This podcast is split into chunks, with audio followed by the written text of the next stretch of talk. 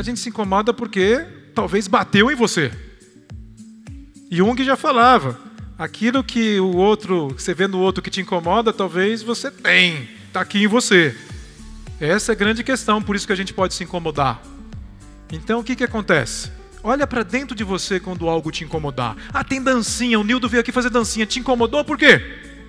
Porque se não gosta, tudo bem, vamos respeitar, mas procura exercitar algo que você normalmente não exercita.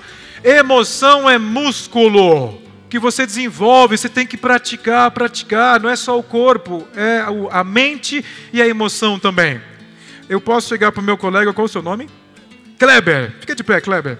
Eu chegar para o Kleber e falar assim: Kleber, o seu cabelo é vermelho. E aí? Olha o sorriso dele.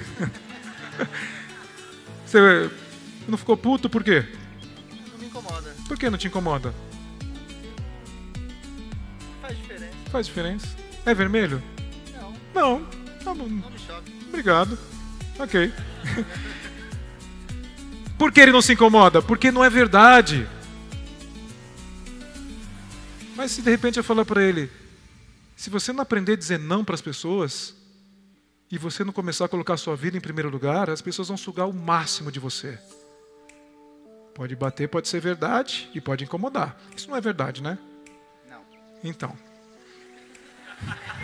Pode sentar. Uma salva de palmas para ele aqui, obrigado. A gente só se incomoda com aquilo que é verdade. Então, gente, vamos começar a olhar para isso e começar a perceber. Se você se incomodou, é uma dança, é não sei o quê, vocês vão entender por que a gente faz isso. Começa a analisar. Sai da sua mente condicionada, eu falo para vocês, se respeitem, mas sai um pouquinho da sua mente condicionada e começa a analisar aquilo sobre outro ponto de vista. E você vai perceber puxa, isso conectou. Eu falei dos coaches aqui, mas há anos atrás, uma pergunta que me tirou do meu centro foi quando alguém falou assim para mim: PA, se você descobrisse agora que restam seis meses de vida, o que, que você faria? Eu falei: Uau! E eu descobri que eu não faria o que eu estava fazendo, nem 10%. Eu falei: Que significado tem isso? Foi quando começou uma mudança, e uma mudança dolorosa. E depois eu vou contar isso para vocês. Então começa a perceber isso.